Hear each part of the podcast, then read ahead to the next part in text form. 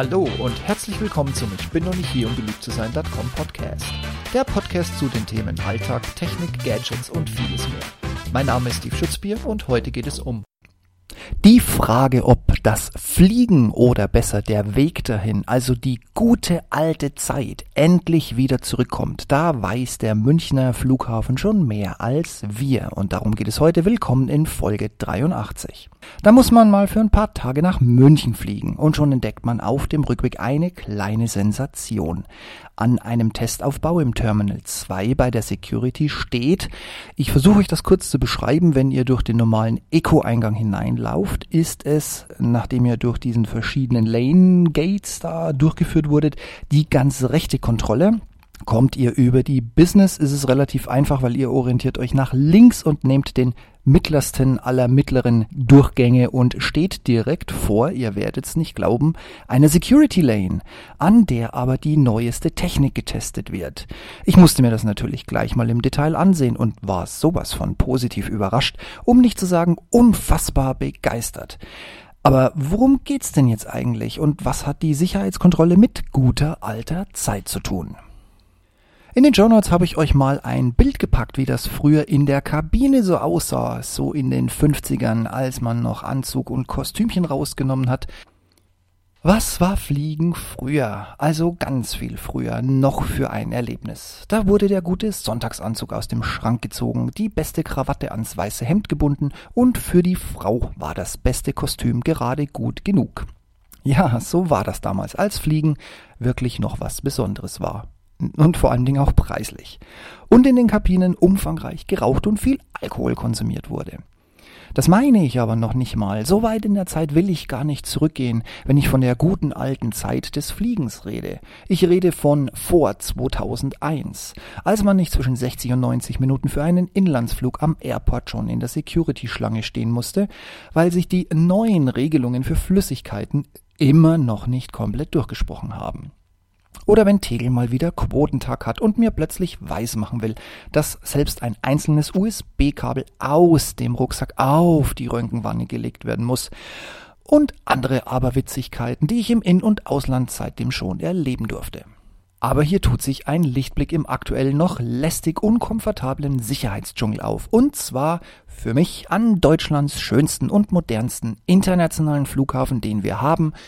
Und natürlich ist das nicht der BER, sondern ich rede vom Flughafen München, vom Flughafen Franz Josef Strauß.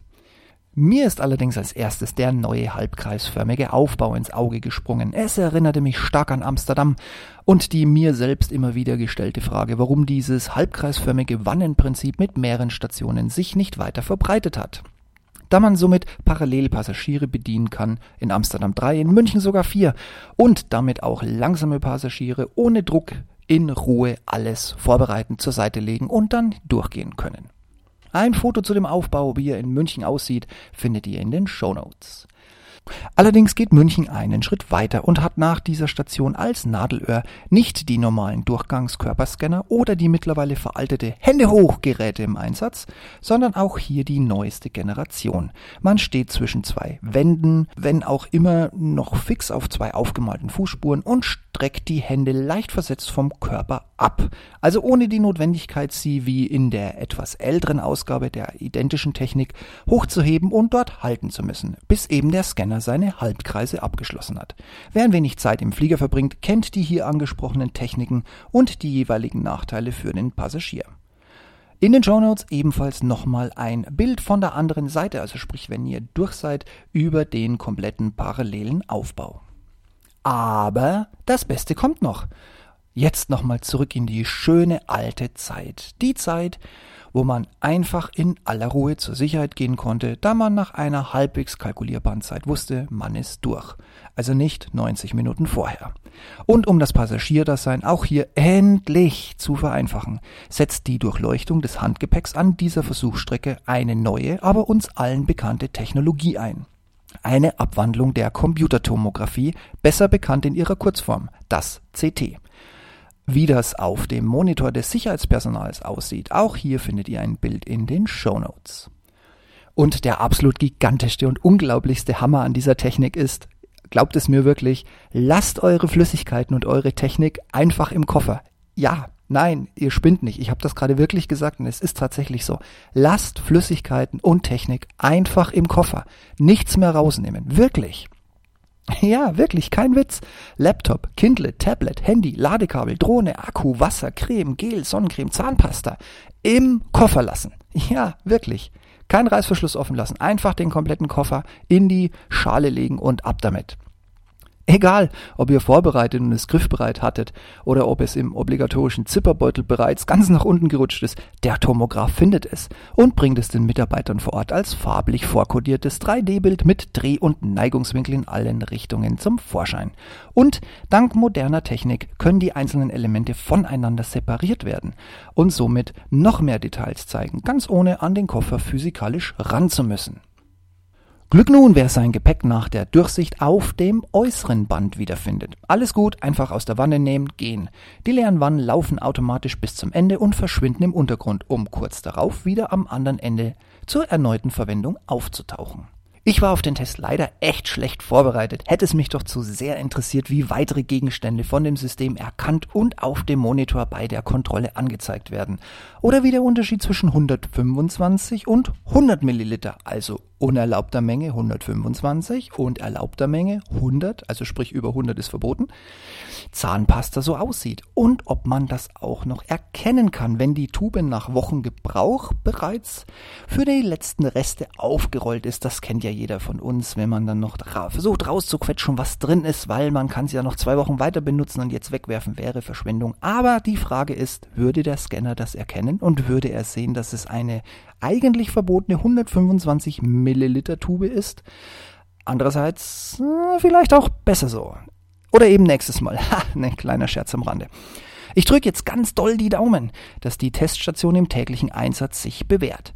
Alleine die vergrößerten Wannen beschleunigen das Umpacken ungemein keine lästigen Hoch- und Querkantversuche mehr, ob der Handgepäcktrolley nicht doch noch irgendwie passt, bevor er dann doch gleichgültig und ohne Wanne aufs Band geschmissen wird. Nein, die Maße passen und lassen sogar noch Luft für Jacke und Tascheninhalt, also zum Beispiel Handy. Also wirklich jetzt nochmal zu einem weiteren eigentlichen Clou. Dank der Technik in Form der Computertomographie bleibt Technik und Flüssigkeit ab sofort wieder im Koffer. Daher kein Rumsortieren, kein panisches Koffer öffnen, kein EDV-Tablet Zweithandy Stapel bauen, nur um dann alles einzeln nacheinander in zwei Wannen verteilen zu müssen und dazwischen Tascheninhalt und Jacke unterzukriegen. All das bleibt fein säuberlich im Koffer und wird als 3D-Bild auf die Monitore des Sicherheitspersonals gebracht. Und auch im Falle einer Nachkontrolle zeigt die komplette Konstruktion unfassbare Vorteile. Hier wird die Wanne direkt und automatisch zu einer zugeordneten Station transportiert. Da muss niemand mehr mit anpacken, ziehen, schieben oder es hinter sich herschleifen. Das kennt man ja alles. Und vor Ort ermöglicht wiederum die IT eine Separierung der erkannten Elemente im Koffer. Auch wieder alles in 3D. So kann im besten Fall, falls es tatsächlich nur ein Fehlalarm ist, eine Nachkontrolle völlig ohne Kofferöffnung erfolgen. Und sollte einen Schritt vorher der Personenscanner Alarm schlagen, sind die Zeiten auf Socken zurücklaufen zu müssen und seine Schuhe am Anfang auf das Band stellen zu müssen, während man sich irgendwo zwischen verwirrten Passagieren hindurch quetscht, die eigentlich darauf warten, auch endlich durch die Kontrolle laufen zu können, vorbei. Schuhe, Gürtel und kleine Schmuckstücke können direkt vor Ort und Stelle beim Personenscanner auf ein Extraband quasi instant nachgecheckt werden.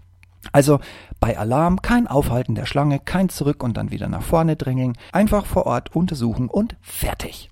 Wer nun auch mal testen möchte, sollte idealerweise mit einer Star Alliance Airline ab München fliegen. Und zwar deshalb, damit er im Terminal 2 durch die Sicherheitskontrolle kommt. Beeilen solltet ihr euch trotzdem ein wenig. Der ganze Testaufbau ist nur noch bis Ende 2019 verfügbar. Dann wird umfangreich ausgewertet.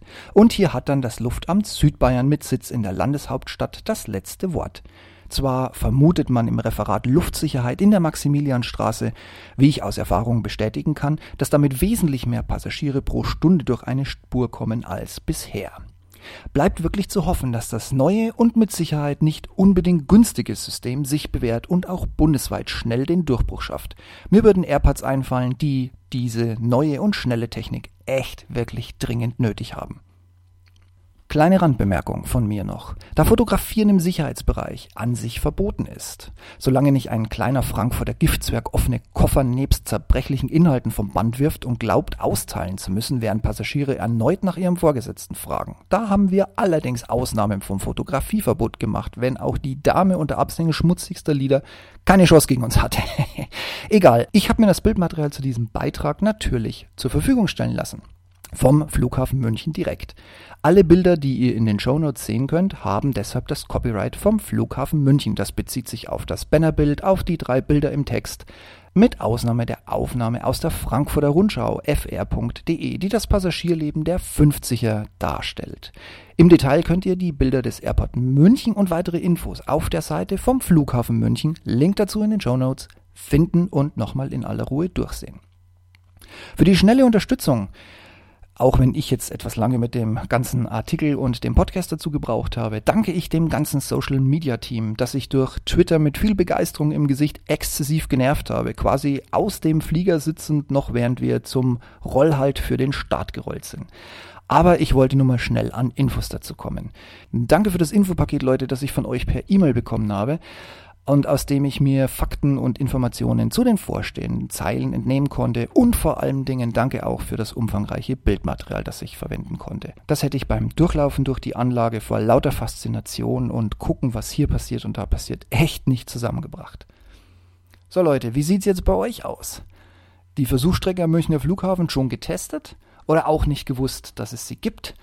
Und jetzt wird panisch ein Umsteigen in EDDM am Flughafen München eingeplant, sobald der nächste Flug ansteht?